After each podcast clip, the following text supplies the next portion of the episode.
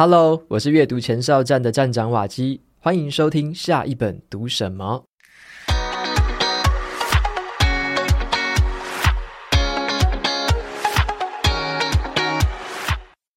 大家新年快乐，祝大家开工顺利。今年呢，我想要给大家的关键字叫做踏出舒适圈。无论是在学习新的技能、转换新的职位，或者你想阅读新的领域的书籍，让我们一起勇敢地踏出第一步。那这一集节目呢，我就邀请到台湾踏出舒适圈的代表人物。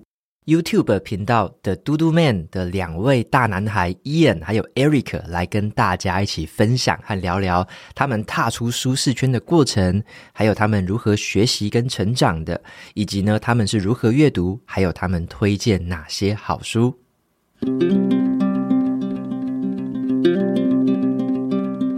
本集节目由乐天 Kobo 赞助播出。终于哦，这个乐天 Kobo 电子书阅读器终于要开团团购啦！这次的团购在十二月二十九到一月四号期间是全通路最低价的八八折。这次团购的是两个机种，分别是七寸的 Libra Two，还有六寸的 Clara Two 一。那么趁着团购的时候购买，还可以额外获得五百元的购书金，可以在 Kobo 上面买电子书使用。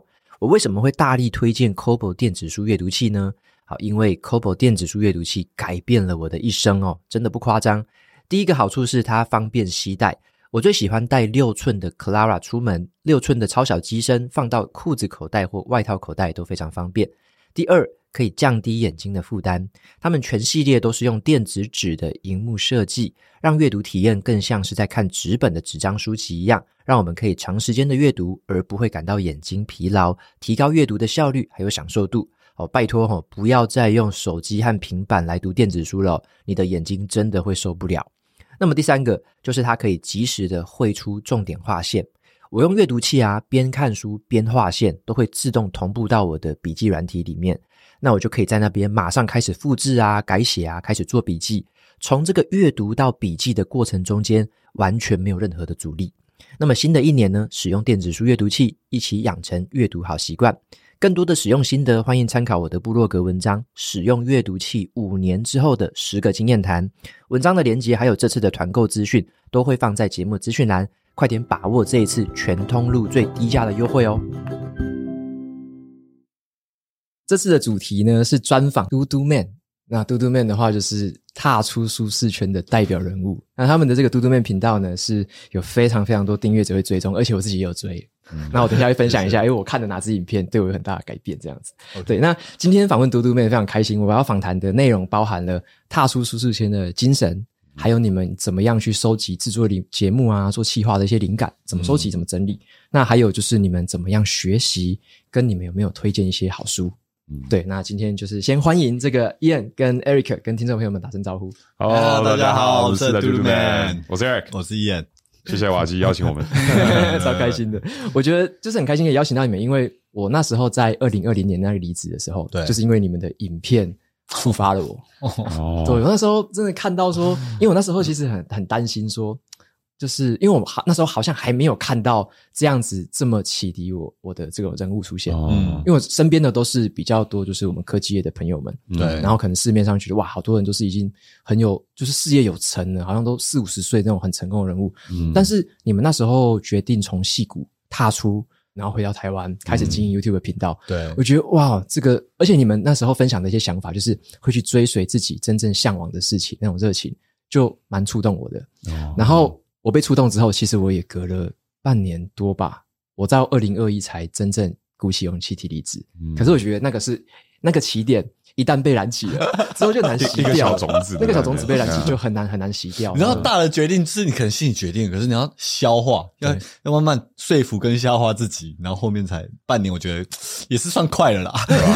因为因为那个就是大决定都不是突然一瞬间就做的，对对，有时候都是酝酿酝酿酝酿，哇，那最后可能有某个压倒骆驼最后一根大吵，然后才真的去做决定，这样子。是，嗯，其实我们两个也是酝酿了大概六个月，跟你一样的时间，我们才决定要辞职。就是做 YouTube 这件事情，差不多六个月。我觉得不知道是不是因为我们年纪应该差不多，我在猜。嗯，我觉得好像很多我身边的朋友也是，就是年到大概三十左右，可能正负二好了，嗯，就会开始想一些哦，人生是不是要就继续做这份工作，还是做点别的，就是更有意义的事情？因为你可能出社会嘛，要工作个五六年，然后你觉得，诶，我也有点存到钱了，然后啊，我在这个我现在的领域也算舒服了，那我要这样继续舒服下去嘛？我觉得，我不知道瓦基那时候是不是这样，我们是有点啊，好像看得到自己的未来啊，自己未来是不是这样的话，是这样自己想要的吗？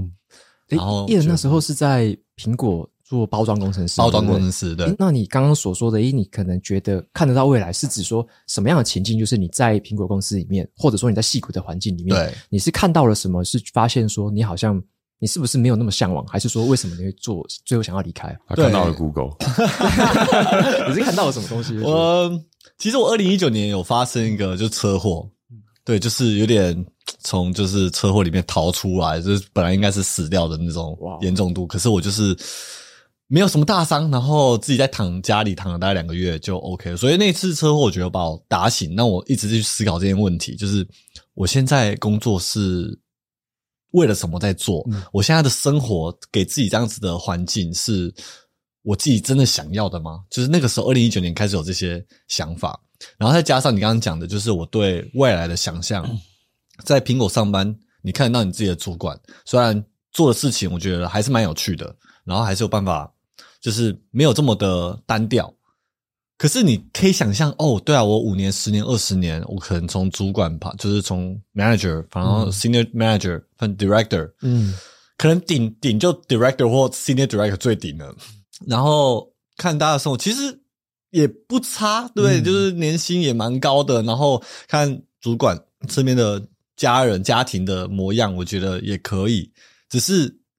可能我自己就潜潜在我心中有一个，就不错。可是就就这样了吗？我人生就这样了吗？就是有这么多的可能性在那，可能性对。嗯、可是我就把自己陷在这个戏骨的这条路上了嘛。嗯，对。然后就这个种子就被埋下了。然后，然后渐渐的才开始对，渐渐去去。然后那时候跟 Eric 聊一些我们未来性的一些东西，他也转遇到一些转捩道理。Eric 的是什么？Eric 那时候是、嗯、我记得是。也是考取了精算师之后才决定要离开，为什么会这样？对，我是从大二开始决定想要成为一位精算师。那其实，在做了那决定之后，就是那十年就一直为了在这为了这个目标奋斗。那就是在二零一九年我考到我精算师执照的时候，其实跟燕一样，想说哦，OK，我达到我追寻很久的目标了。未来大概长什么样子？哦，结婚、买房、生小孩，然后我一样是看我公司的一些上司们，他们的生活真的就是朝九晚五，然后下班去照顾小孩啊。然后我已经已经对未来好像已经有一个想象在那边，然后就诶就这样子哦，嗯，就就跟伊恩的想法很类似，说是不是有什么其他的可能性？然后那个时候，呃，因为伊恩的关系，我也开始喜欢旅游啊，然后剪辑影片，记录自己的生活，嗯，然后。我们就有一次在 San Diego，就是演说，我们就是哦聊一聊聊人生大道理啊，然后我们想说，然后未来好像可以长得比较不一样。你知道，有时候一群男生就开始幻想啊，我说，哎、欸，我要创业，这个东西很棒，那个东西很棒。然后其实那个时候就只是随便聊聊。其实部分我觉得哦，可以成真的话真好，可是好像有点不太可能。嗯，然后确实就是回到办公室两三个月后。这心中的那个欲望就越来越强，然后伊人那边也是啊，就觉得好好像不应该再继续坐办公室了。然后我们就是有一天就跟聊天的时候，啊，那是不是可以规划看看，看如果我们要做这件事的话，它会长什么样子？嗯，然后确实就六个月后，我们才决定啊，好了，我们应该试试看。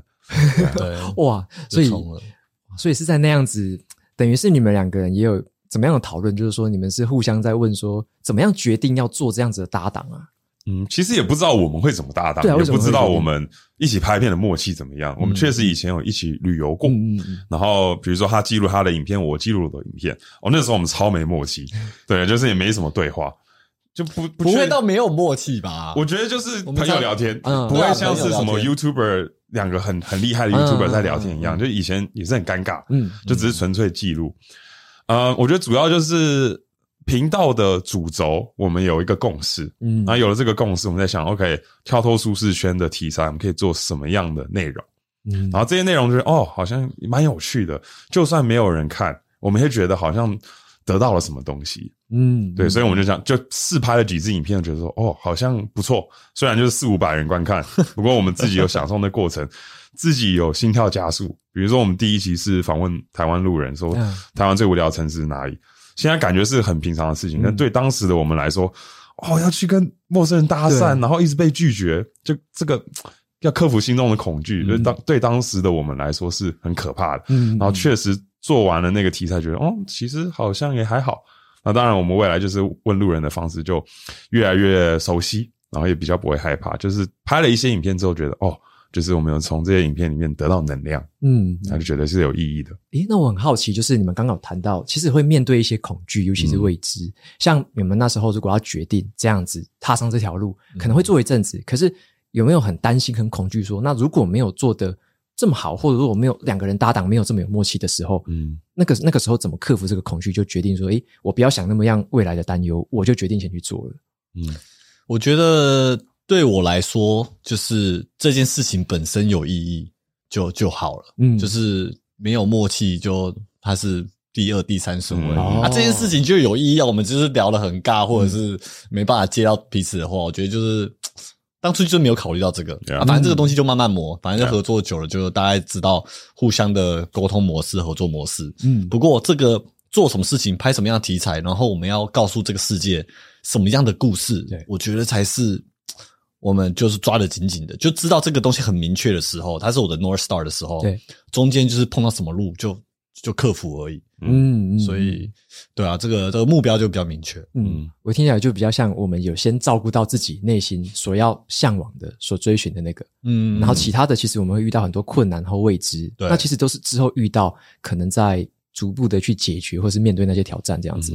那因为我觉得，像我看你们频道有做很多挑战，嗯，像是这个办，比如说演唱会啊，或者是跑全马啊，然后哇，又这个突破自己的记录这样子，诶。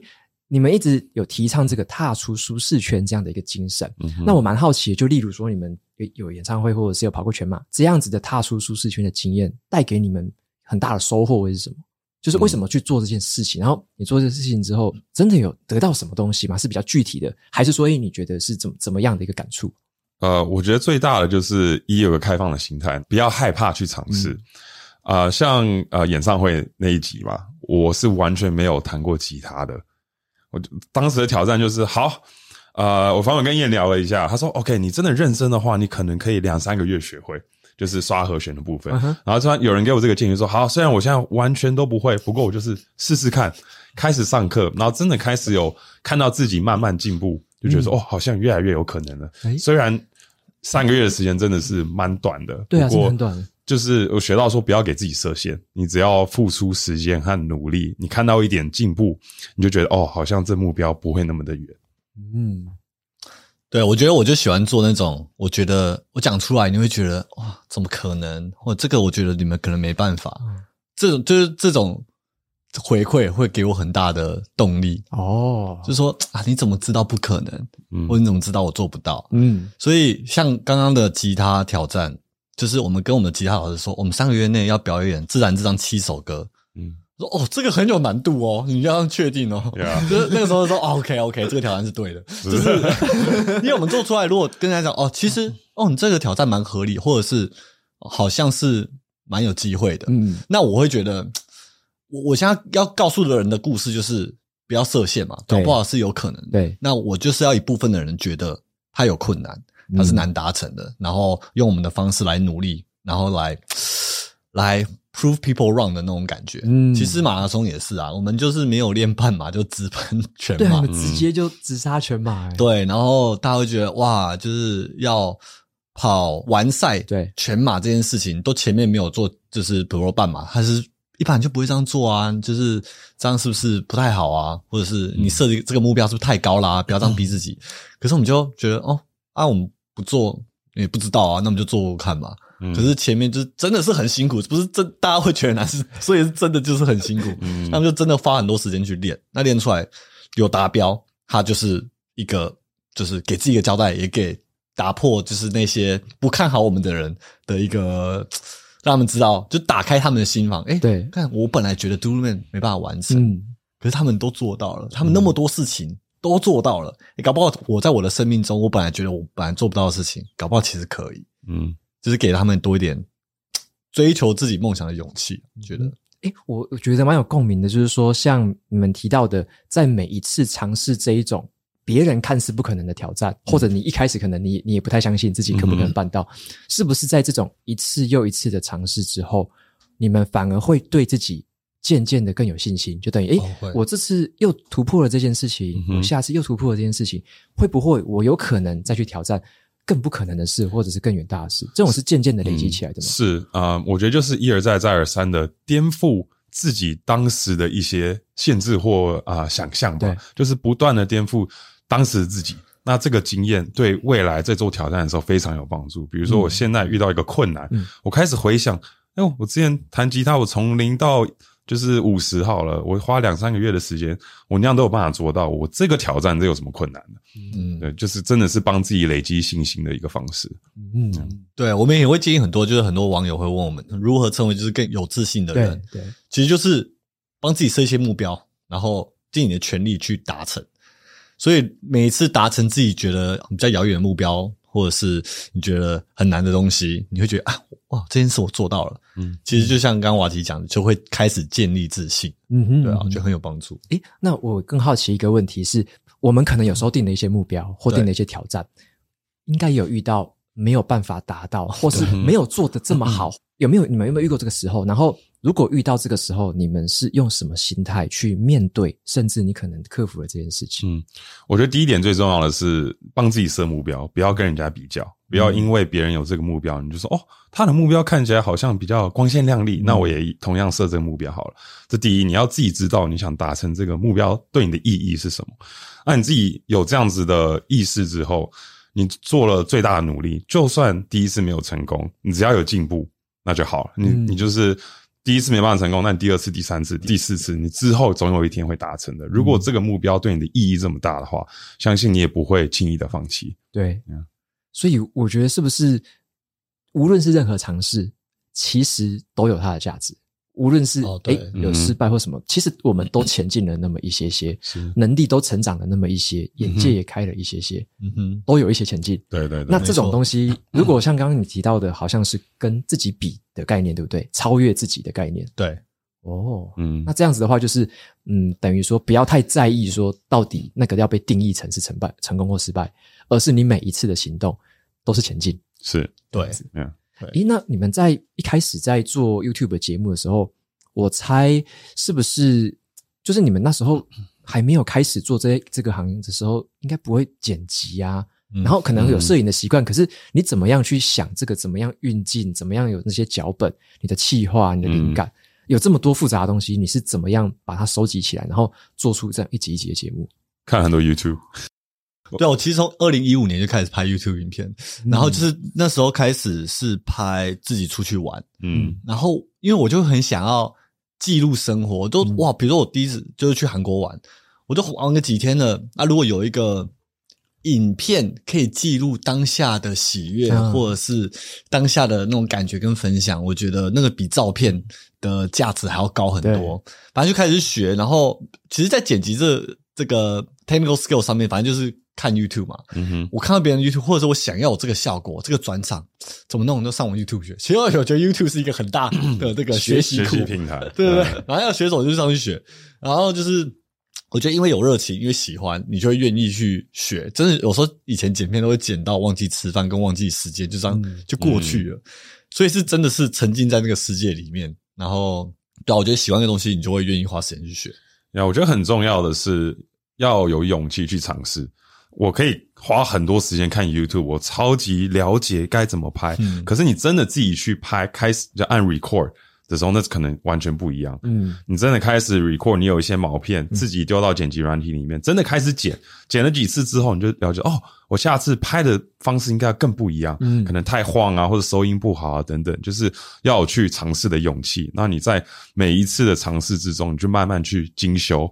然后哪些不懂，就继续看 YouTube 或者用网络或者看一些书，就帮助你下一次在执行的时候能够更完善和更有效率。嗯嗯，所以大家看到的可能是，哎，你们可能二零一九或者是什么时间点，好像冒出头的那个时间点。嗯，可是其实你们在前面包含说你实际做过的尝试，可能是拍摄啊，可能是记录，对，包含你可能一些剪辑的经验，可能在前面就已经慢慢的在酝酿了。是，嗯，就不是说一触可及，或者是一夜之间就发生。没有，完全没有。现在回去看第一支影片，觉得超尬的，我觉得哦，真的不想看，超烂，很恐怖，不要回去看。对，诶，那我很好奇，说像你们节目有没有所谓的，你们会写企划案，或者是有写说这个脚本，还是什么样？一开始的时候有做这件事吗？如果有的话，是怎么做？其实我们一开始比较简单，就我们两个人嘛，然后我们就互相提啊。就是其实我们不会写，不会真的把它写下来，完全没写。因为我们很多影片是没有所谓的，就是那种文字稿或者是脚本，嗯、就是一个框架。比如我们去，哦，我们今天做一个，我们去什么信义区街头，然后问路人晚上八点要不要跟我们去唱歌，嗯、因为我们在台湾没朋友。嗯，啊，就这样，啊，也不知道会不会成功，哦，就是上，哎、欸，我今天好像唱歌，要不要来 我们包厢？然后就一个一个问，然后基本上就会有一个出发点而已，然后我们可能就会设想这个出发点有可能会发生什么样的问题，嗯，就是先把我们的规则先想好，嗯，比如说，哎，如果这个人他说晚上不行，那如果如如果说他八点不行，那要晚点来，这样我们要答应他吗？然后先想一下，哦，如果这时候，哦，那我会答应他。啊，反正就先想一些 scenario 出来，然后怎么去应对。然后就这样够了，就是基本上我们都没有什么脚本的，这 Yeah. 是一个 idea，然后想一下框架就拍了。对，那现在因为可能会跟一些厂商合作，或者是跟其他创作者合作，对那其实是需要为了他们知道我们想象是长什么样子，嗯、所以我们要写一些脚本。哦，就跟他说，OK，我们先从信义区出发，在这边开始找路人。对，然后找两三个小时，然后我们想说，OK，找到了一些路人之后，我们开始找 KTV 场景等等的。嗯，所以就其实脚本的部分是写给别人的。嗯，对。然后我们自己这边就已经有想象，我们会讨论哦，这个起承转合应该怎么用啊？对呀，对。诶，这样听起来，我觉得好像给我一个蛮特别的感受。嗯，因为我自己我觉得我的创作内容跟你们有点相反。嗯，什么意思呢？像我自己是会。先先写好我的读书心得，嗯，就是我是分享阅读嘛，心得啊，书评给大家，所以我会先写好，然后我按照这个很有条理的脉络，这个文章或这个内容，然后呢，我再跟大家做分享，嗯，所以等于是我所分享或我所录影音的内容，已经是我先探索完书本之后，嗯嗯，才变成一个有条理的方式分享出来，嗯，但是刚刚你们讲的，我觉得很有趣，就是你们会有一个比较 roughly 的框架，对，那在这个框架下，你们等于是。完全开放自己的心胸，没有设任何限制。你不知道对方可能会回答什么，你不知道对方的答案是什么。是，但是你们会愿意去直接开放这个心态，去接受。诶，任何怎么样的变化，嗯、你们都认为是它会发生，它就会发生。嗯，然后你们就乐于接受它发生，而且可能也享受跟沉浸在这个体验当中。对我觉得拍影片比较不一样啊，因为我们想要记录真实的感受。嗯、对，就如果我们都已经去场勘。就是 KTV，然后我们都知道谁会来啊，都已经内定等等，都知道会发生什么事情。那我们其实他说你要来唱 K 吗？哦，你要哦，你要来哦，太好了，那就是完全不对不期待。对对对，就等于为了这个故事，我的故事已经写好了，我就是要把它 copy paste 出来，我就故意设计这个故事，就少失去了真实感。我觉得就对我们来两个人来说，可能故事成效是一样的，可是对我们两个人来说不好玩。对，我们自己没有从中得到心跳加速，或者是觉得有成长的地方。对，不过确实，瓦基你分享知识的方式是，可能是我们需要学习的。因为有时候有些影片，我们确实是想要跟观众传达一些知识。嗯，那可是我们大概就写一些 bullet point，就大家 OK，我们要传达这些重点。可是讲的方式，我们有点是灵机应变哦，就当下去呈现，然后看卡卡看我们两个的互动啊，或者是哦，他可能可以帮我补讲一些，或者我帮他补讲等等。嗯，对，就是厂商资讯，有时候会 给我们十个 point，要讲说 OK，这十个，等一下你讲五个，我讲五个，然后 他怎么分配啊？说他很卡的。对，不过确实有时候讲厂商资讯，我们想要自然的方式呈现，我们不想要念稿。对，所以我们想说，那我们也不能背太熟，不能背太熟，随便随便背。然后有时候没有背太熟，就是会乱讲，对对对，然后 有时候会偏题嘛，就要一直 NG，一直 NG 的。对，不过这样我觉得也蛮好玩的，就等于是，我觉得英文是不是有一个字叫做 ser，嗯，我不知道是 serendipity 还是就是那一个偶然遇到的，中文可能比较像缘分，或者是哦有那种感觉，偶然发生的那种东西，对，那种就是比较像你们用这个方式。是不是比较容易会遇到，对不对？嗯，对。对。然后这个东西反而会让你们觉得，诶，很有期，可能更期待，嗯、或者是觉得诶，我会有什么惊喜，我不知道，对，所以我想要今天醒来想要拍这支影片，对，这种感觉，会，对，哇，有有时候就是脚本就是方向有了，然后或者是甚至录 podcast，我说你不要跟我讲，就我们现在有默契啊，我们不会讲，可是就是他不会跟我讲，他得要讲什么，嗯，或等一下我们拍开头。我知道这个故事什么，可是我不知道他要讲怎么接，然后我要讲什么，他又怎么接，反正中间都是非常自然的。然后我们很喜欢那种感觉，嗯，就是对啊，就我觉得很自然啊。我们也不是演员，所以等于说我们不是在拍某个戏剧，那那种是比较戏剧，或者是编导短片，对，那种是比较像那样子。但是其实你们更享受的是另外一种，就是真正自然世界会发生的状态。是的，嗯，诶，那我比较好奇是说，像现在我们都有那种。像我自己以前有那种资讯过载的那种状况，嗯，就是我可能看手机啊，看电脑，有好多的东西，有好多的新闻，好多影片，好多资讯，甚至我好多书要看，等着看。那这种资讯过载的身上，在你们身上有没有？如如果有遇到的话，你们会怎么样去面对？怎么样去处理它？嗯嗯，我觉得部分是，其实我之前有固定看新闻的习惯。但最后变成新闻会给我一些负面情绪，嗯，我现在就有点对新闻有点睁一只眼闭一只眼。那我觉得其他资讯就是我需要的时候我去寻找它，嗯，我不需要的时候其实它也不会被就是丢在我面前。比如说我要学怎么剪辑好了，我就上 YouTube 查一查，它确实有很多支影片，对，那我可能随便点一支，它前面没有吸引到我，然后或者点第二支，就呃确实有很多的资讯，不过我就是可能关键字要找。比较正确一点，来帮助我找到我真的在寻求的那些资讯。嗯哼，我觉得现在 social media 真的很蛮恐怖的，嗯、就是尤其是我们的工作就是被绑在就是媒体上，嗯、所以我们需要花很多时间在手机、电脑，就是就是媒体前面。对，然后真的有时候就是被绑架，就是你会陷入到那个世界，嗯、然后爬不出来，嗯、然后会这个时间就这样没了。嗯，所以。有时候，其实我这个问题，我自己也是在就是在摸索当中。嗯，那怎么让这些资讯比较，比如说杂音、杂讯，什么是重要的，什么是不重要的，就是要把它很有很有，就是 awareness 的，你要 be 哦，很有意识的，对，很 mindful 的去想，嗯、就是我现在的目的是什么，然后我要收取到什么样的资讯，然后什么东西就是不是我的目的，就把它放旁边。嗯嗯，对。确实，比如说我要找怎么剪辑，我上 YouTube，结果被其他影片给吸走，是有这种情况。这种情况，对，要把那些杂讯给排掉。演算法可能更吸引。演算法太强。对啊。咦，那因为我刚刚问这个问题，还有一个是我自己想要问，就是说，如果有没有那种，就是很多粉丝一定会给你们很多的讯息或很多的期待，就说诶，想要你们去看什么，看什么，干嘛？对，然后也有很多的建议，很多的想法，你们一定接收到超大量的。嗯。那你们是怎么样去处理？跟去可能是回应，或者是你选择不回应呢？怎么样去处理这件事情？我觉得我对我来说，就是我要永远知道我的 North Star 是什么，就是我的不管是团队、公司，我的 career 的 North Star，他在干嘛？那中间有这些要求，比如说，哎，我建议你们可以去这边拍片啊，嗯、或者是哎，我邀请你们来我们的公司玩，或你可以来我们店吃饭啊，就是提供哦，反正就一大堆邀请跟其他人要求。可是这些东西，它有没有帮助我的 mission？嗯，它有些东西是我需要金钱上面的交换，也是一种啊。就是我不是只是为了梦想来做，我也是要就是赚钱，然后支持我的梦想嘛。对，所以我们要平衡说哪些东西是高价值的，哪些东西是可以辅助我在这条道路上可以走更远的。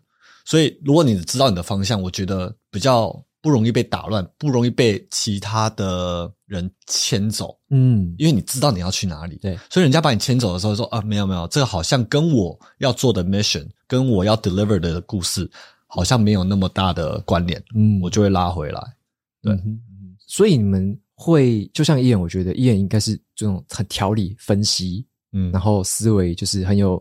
有条有理的那种，还行，算算是这样子。所以，所以对你来说，如果说听到一些建议，或者是看到一些其他人的对你们的可能提出的一些指教，对，你其实很清楚知道你自己要朝向的那个你刚刚说的北极星是是是在哪里，你知道说要往那边走。对，所以是不是你会有这个勇气去忽略掉很多的声音？会，然后你会比较听从自己心里面的声音？会。哦，那有没有你你跟 Eric？想法不一样的时候，就是你觉得 North Star 是这边，可是 Eric 觉得，诶，不对啊，这个 North Star 应该是这边呢，有没有这种不一样？那那怎么办？还是 South Star？对，那怎么办？没遇过。我觉得整体方向如果大概都是北边的话，就是有讨论的空间。那我们就是会去了解彼此的观点。嗯，啊，当然每做每一个事情都有它的好处跟坏处。那我们就衡量好处大于坏处，还是说就算有这些坏处也没有关系，因为它是往对的方向前进。嗯，所以我觉得如果方向大致上一致的话，就是我们就是会很怎么讲，有理性的方式来讨论。嗯，啊，所以这应该是还好啦，还好啦，还好，感觉有很多的 暗潮汹涌，花很多时间讨论。我觉得两人好处就是可以听从两个人的建议嘛，对不对？然后最后决定的呃东西就会是比较深思熟虑的一个决定。可是两个人就会有有时候会要磨合的时候，有很多事情要讨论。因为一个人的话说做就做，对，哇，结果我要辞职就辞职，我的部落客就是长这个样子。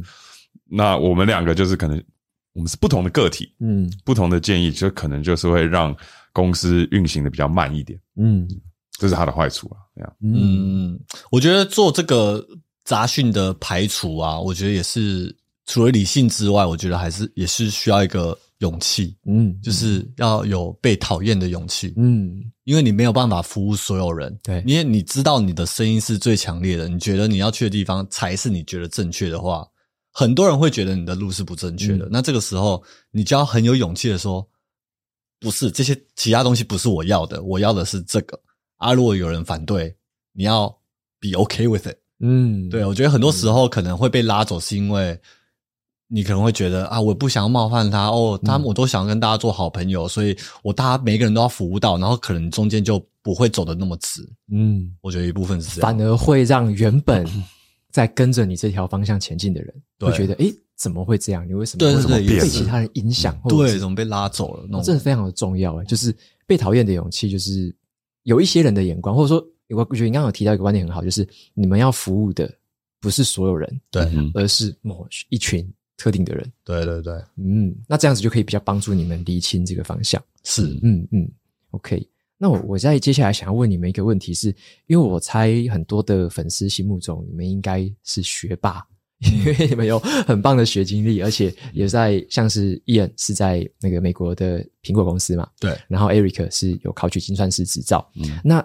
想必在这个学习的这个方法上面，是不是有什么诶值得跟我们分享？就是诶你们在学习的路上，像在读这种学科准备考试，像 Eric 在准备考试，有没有什么诀窍？就是让可以考试可以准备的更好，嗯，然后真正能够帮你考取这样的一个证照？嗯，我觉得要学习最重要的是一你要有兴趣，嗯，因为比如说什么历史啊、生物那些，你要我。好好学，我完全没有办法。历史可能还好一点，我现在越老越有兴趣。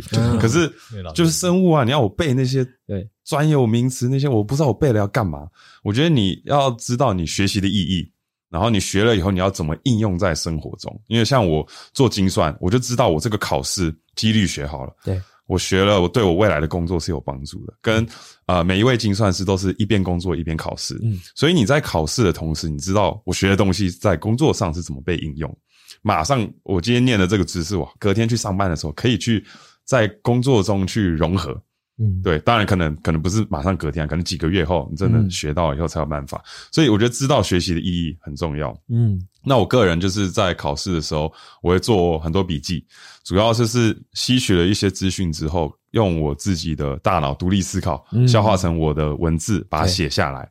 对我来说是学习一个很重要的方式。嗯，你还有最后一个最重要的方式没有提到，就是另外一个什么？就是要维持单身这一。哦，对，维持单身。哦，对对对。为什么为什么很重要？没有啊，就是 就是对我来说是杂讯。没有没有，因为没有，我觉得你也要知道你自己的生活方式。嗯，因为如果我现在有另外一位。就是我现在有一位女朋友在旁，我现在其实有女朋友。我重来，我如果 我这个这个拿掉，这个拿掉，这个拿掉。就是我当时考试的时候，我其实是有一任呃，我跟我跟我前女友在一起，但是因为我太专心在念书，就是有点把她摆在一旁，嗯，这有点对不起她。然后确实因为考试的关系，我们分手。分手之后，我也告诉自己，我全部考完之前，我不要交任何女朋友，这是我单身的借口。对啊，因为我知道我有另外一半的时候，我会想要陪他，但是我又知道考试对我有多重要，嗯，所以我有点是把我的这个 distraction 移除掉。哦，所以我觉得有些人有办法好好分配啊，就是如果你很自律，就是每天陪女友一两个小时，然后还有办法考试。但你我清楚知道我是谁，嗯，所以我就想 OK，那这个 distraction 会太严重，我就单身，直到我全部考完。嗯嗯，嗯我觉得这个想法很棒啊，因为。就是不要太贪心，就什么都要，结果到时候什么都不好。是是是，这样不过也蛮极端的。嗯，嗯哦，这让我想到，我觉得你如果你的挑战是一个很长远的时间才有办法完成的，嗯、你要有办法在这过程中好好生活，你要有办法享受那个旅途，嗯、不然你达到终点的时候，你可能会有点失落吧。嗯、因为为了这个目标放弃这么多，你对这个目标的期望会非常的高。嗯。Yeah, 结果最后很多期望都没有办法真正满足我们当时的期望。呀，嗯，所以听起来是那种短期的，可能半年或一年这样子的冲刺，嗯，其实是很值得的。我觉得可以，可是如果是五到十年那种，嗯、那就要牺牲很多，牺牲你的生活，牺牲很多你觉得其他也重要的东西，嗯、就为了一个目标啊，这个目标没达成的话，你可能超级失落，或者是你达成了，可能跟你想象的不一样。哦。哇，所以我觉得这是一个很棒的忠告诶。嗯嗯，那 Ian 的话有没有这种学习的？例如说，你那时候在就是那个矽谷的时候啊，对，你在考取这个，应该说你在进入苹果公司前，对，你的学你的学习是怎么样的方式？其实我一直在工作的岗位上，我的态度是合理的叫呃，那叫什么？合理的叫磨练啊，不合理的叫、嗯、呃。应该是不合理的叫磨练，不合理的叫磨练。哦，合理的叫训练，不合理的叫磨练。哦，对，所以不管中间有遇到就是比较不好的老板啊，或者是很糙的公司，我之前待过富士康，富士康大家知道是血汗工厂，对对对，然后是真的是蛮操的，啊，就这样一路超过来。可是我的态度不是觉得哇哇好辛苦哦，哇这个公司好烂，可是我我的态度是哦，现在是我可以学习的机会，现现在我的人生 early twenties 的 mid twenties 是我是要当一个 sponge。嗯，每一个表现的机会都是一个舞台。就算我今天熬夜，我今天隔天马上要准备一个很完整的报告，哎，那我要怎么用这个机会支撑我学习啊？我我怎么在两个小时表现出一个超屌，人家做十个小时的报告，我就把它挤出来。嗯，所以我的心态就是这种方式来增进自己的技能。只要有表现的机会，只要有老板说哦，比如说这个 presentation 下礼拜谁想要做？我知道很难啊，我也不想做啊，可是我会做，我会觉得说，哦，那我来扛没关系，就是不断的给自己进步跟表现的机会，然后这样子久而久之，我觉得就会更认识自己，嗯，然后有这些技能的时候，你就可以在的这个工作岗位上更有自信。所以算是一个很全力以赴的一个态度，对不对？对，无论是对你的学业，或者是你的工作，是，或是后是后来我们经营的事业，都是一个全力以赴的态度。全力以赴，对，可以。哎，那这样子，因为我觉得有些人可能会有一个心态，觉得说我是不是要留一手，就会觉得，嗯、因为我我们以前可能小时候都会听过说。班上同学可能说啊，我考试都没准备，就考就考很好，啊，所以就会想要留一手嘛，就说，诶，我其实也没有投入这么多心力啦。然后如果成功了是啊，很厉害，很有天赋。诶，可是如果没有成功，也是刚好而已，我没有这么样的努力。嗯，那如果你们有没有遇过这样子的状况，或者说你会给有这样子状况的朋友们什么样的建议？留一手，我在想，我们做 YouTube 什么东西，可能有什么计划，不想现在拍出来吗？或者是没有这么尽力去做的时候，很怕说你是不是付出了全力，结果没有获得一个理想的结果。哦，我觉得先给自己的台阶下，对，先给一个设自己一个设限，一个台阶下，因为怕没成功。嗯，我觉得不行，我觉得会留很大的遗憾。嗯，因为这个东西对你很重要的话，你就全力以赴。我以前也是有很，我很想要做一件事情，然后我试了超多方法，然后试了超久，然后没有达到。可是最后，我我会觉得说，哎，至少我试了，我能做的我都做了。那他如果还不是我的的话，我觉得宇宙搞不好有给我更好的安排。嗯，就我最后可能会这样，因为我已经我已经没有办法了，就我能做的都做了。对，那我已经完全对得起我自己了，我已经给我自己的百分之百了。嗯，那最后这个东西的决定权，成功或不成功，有没有达到这个目标，嗯，可能不是我能决定的的话。那我能决定我能做的事情都做了，嗯，嗯，我觉得就问心无愧，嗯，对啊。而且我觉得刚刚你有提到一个观点超棒的，就是你会知道宇宙给你的其他安排。对，因为你已经先全力去尝试它了。对，如果如果我们诶做事情是留一手，诶想说都是做半套的时候，嗯、这时候很危险。嗯，因为我们会有借口。对，哎，这个事情其实也只是我没有那么想做而已啦。啊，我可，嗯、但是我以后可能还是会做。嗯，诶结果你就不知道到底你真正擅长，你真正的优势在哪里。嗯，对不对.那我我另外想要问一个，就是说，像刚刚讲到只是学习，那我也很好奇说，如果你们两个比起来，谁？这样阅读书籍，因为想说，频道的听众们都喜欢阅读，嗯，嗯，你们谁的阅读时间比较多？你们有这样子的比较吗？我我是接近于零啦，所以我觉得应该是燕多一点。有啦有啦，我应该比较多一点。那那比较好奇，想先问一眼，就是像你读的书本的领域比较偏哪一种主题？嗯，我比较读的是那种呃，business books、嗯、leadership books，跟一些一些人的那种 autobiography。哦，对。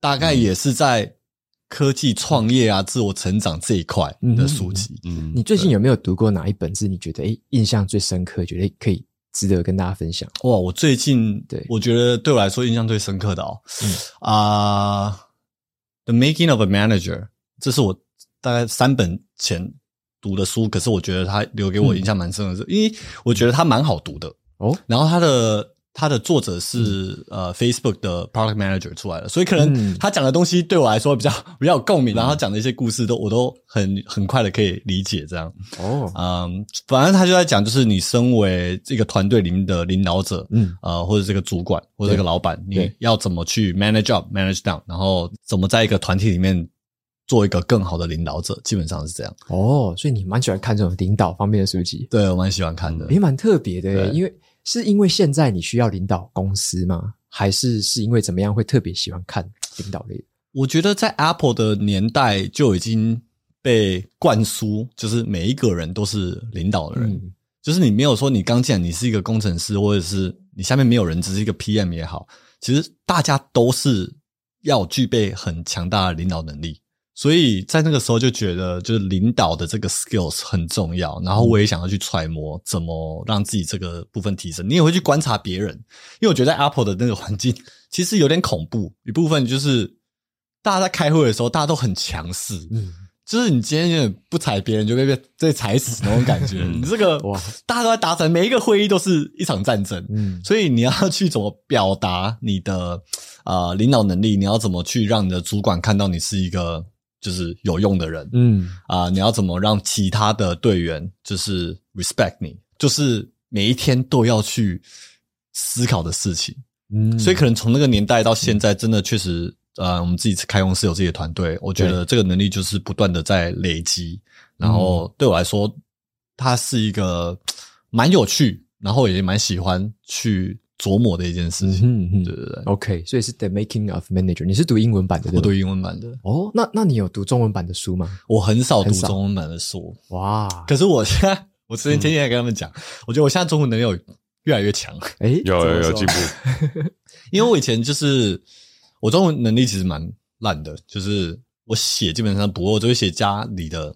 地址跟我的名字哦，他连地址都要帮他写，因为没有我这这两年换个地址了，所以新的那地址我就不会写了。屏东的那个我还会写，屏东的会写。然后阅读，我本来中文有一些阅读的障碍，嗯，就是尤其是中文，中文有时候那个。文字啊，它没有那么白话，你知道吗？它用的词，哦，比如说它不是那种平常我们讲话就会用的词，对对。那这样读的时候，我就觉得很很吃力，嗯。可是我觉得这两三年，因为中文程度，就是中文的用的量也越来越多，嗯嗯嗯。搞不好未来可以开始挑战一本中文的书了，可是目前还没有。我真的从儿童儿童书开始，我没有读完一本就是中文的书过。哦，对啊，maybe 未来。未来有机会。对对对对。诶，那 Eric 的话呢？有没有看过最近啊？就是最近看过哪一本？然后特别推荐。我个人看大部分书都是跟自我提升有关的。嗯，我唯一应该不是看哦，我是听 audio book 那个原子习惯哦。因为其实我我买了那本书，那我翻一翻，我觉得实体书籍虽然我喜欢那个感觉，可是我要带着它到处走比较不方便。然后我比较喜欢就是通勤的时候听 podcast 或者是 audio book，那是我。哦，应该是近期听完的一本书，然后我近期也想看那个 Jay Shetty 的《Think Like a Monk》。嗯，啊、呃，尝试要看了，然后每次就是隔太久又打开，然后又哇前面都忘记，我全部前面又重看，所以我每次都在看前面五十页，我可能看了三遍了。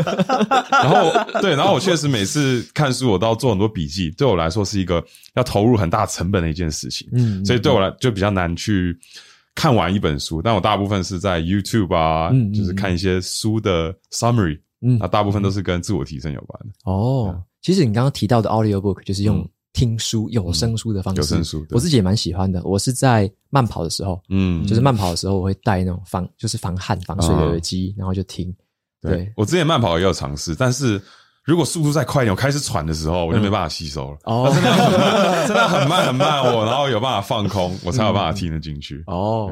我觉得有时候就是有点放个背景音。哦，是是是，诶，就是自己边跑然后边听，因为我有时候觉得说那个有一点点是一点点心理作用哦，就是会觉得诶，我跑一跑，然后我好像有听到一些东西，对对，multitask，对，就觉得诶，好像很满足，希望它有进到你的潜意识，对，然后你睡一觉起来就诶，变成你的了，对对。对，有可能会这样，记忆面包哦，对，OK。OK OK，等下这几本书我就列在那个资讯栏给大家参考一下，OK OK，好，那还有一个问题就是最后一个问题哦，就是过去的。五年内或者是三年内好了，有没有哪一个让你生活变得更好的习惯或者是行为？嗯，很值得跟大家分享的。我这边的话是因为二零一九刚好是五年前，哎、欸，差不多四五年前，差不多。二零一九就是发生一个车祸嘛，嗯、然后让我思考人生的问题，嗯、然后在二零二零年辞职开始做 YouTube。啊、嗯，我觉得就是那次打醒我的很快的一个。生活的 philosophy 就是要做自己，因为有时候你可能在那个之前，你不会去思考这个问题，我有有没有在做自己这个问题，因为你可能就是设计在这个环境，就是被这个框住，可能之前当黄金手铐，嗯、对不对？然后觉得、嗯、哇赚的很好，你会觉得哎、欸，好像 Apple 赚的是不错，然后我是不是应该待在这里？嗯、你会觉得这条路是你自己选择的，可是它到底是不是你自己选择的？它是不是你想要的？样子，那在那之后就开始觉得，就是我觉得不是嘛，然后就开始想要做自己，然后做自己其实就要承担很多，比如说被讨厌的风险、被否定的风险，嗯、家人就是呃反对你决定的这些风险，你要失去很多可能你本来觉得很棒的一些 relationships 一些关系，那这些勇气，我觉得是需要的。如果你需要，你会想要做自己的话，你需要这些勇气。所以在那之后，我就觉得做自己这个这个 philosophy 是从那一天到现在，我是有不断在提醒自己要去做的事情。因为人生是自己的啊，你要对自己的人生负责啊，你要活出自己的样子，不要去活别人的样子。对，等于是这个是一个信念上的一个转变，对不对？对对对对，等于那这五年内，你因为有了这个信念，导致你后来做的各种决定，对，跟思考，其实都会改变的。对，都改变了。嗯，对，哇哦，听起来光是一个念头就可以改变这么多。是是是。嗯，那 Eric 有没有什么样的？哇，其实说的习惯是指思维上的一个习惯，还是实体上？比如说，我们我就习惯早上六点起来，也可以啊。就是就是，无论是行为的或者是信念，哦、我只是想说，有没有以我自己当例子？哦、我过去五年，我觉得最好的一个改变就是我。真的爱上阅读哦，这个是这个是我觉得诶是就某一个彻底改变我人生的一个起点，这样子。嗯，对。那对你来说有没有类似的，无论是行为或像刚刚伊言说的信这个信念也好？我觉得我开始做 YouTube 之前的好习惯比较多哦。对，但是因为开始做 YouTube 真的行程不太规律，嗯，我这个人会比较想要 routine 的那种，嗯，所以当每天都长得很不一样，起床时间、睡觉时间都很不一样的时候，我个人很难去养成一个好的习惯。嗯，可是我觉得思维上。我有学习到一个好的调整，就是人生中都有高潮和低潮，嗯，那这都只是一个过渡期。你只要经历够多低潮跟高潮，你就知道，OK，这低潮是暂时的。嗯，我只要比如说我现在睡好一点，多运动，然后这样还没办法帮我走出低潮的话，我我我个人会习惯把现在的情绪全部写出来，因为有时候情绪是在脑海中一个很混乱的一个感觉。哦，我现在不开心。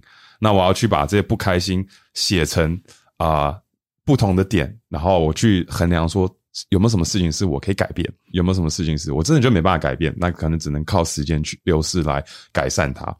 所以这尤其这过去四年啊，就是有帮助我学会怎么面对低潮，嗯，然后就是思维上的一些转换和个人学习到的一些方法。嗯，我觉得这是一个很棒的方法。诶，你刚好提到的是这个转换，就是让你是不是明白了说，其实情绪或者是当下的这个高低潮的状态是一个暂态的，嗯，它都会过去，对，它总会过去。对，那你刚刚有提到一个很棒的方法，是你会把它试着写下来，可能当下的情绪或感受可能会写下来。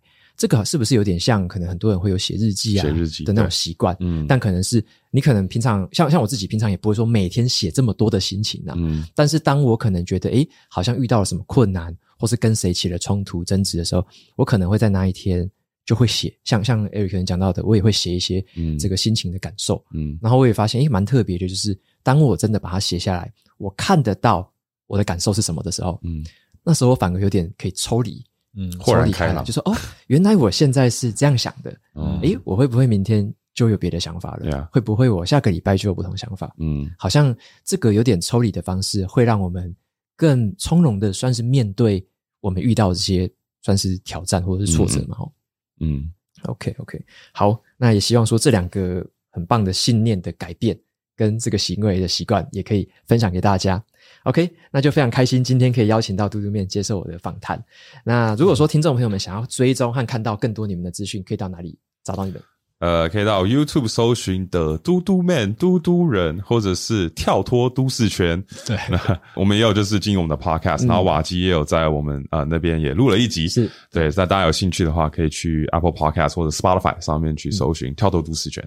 好，没问题。我把这两个资讯就也放在资讯栏，大家就一定要去追踪，一定要去收看。好，谢谢大家，谢谢瓦基。OK，那谢谢分享。就如果大家对今天的节目喜欢，那欢迎订阅下一本读什么，也可以订阅我的免费电子报，每周收到最新的读书心得还有好书金句。我们就下次见喽，拜拜，拜拜。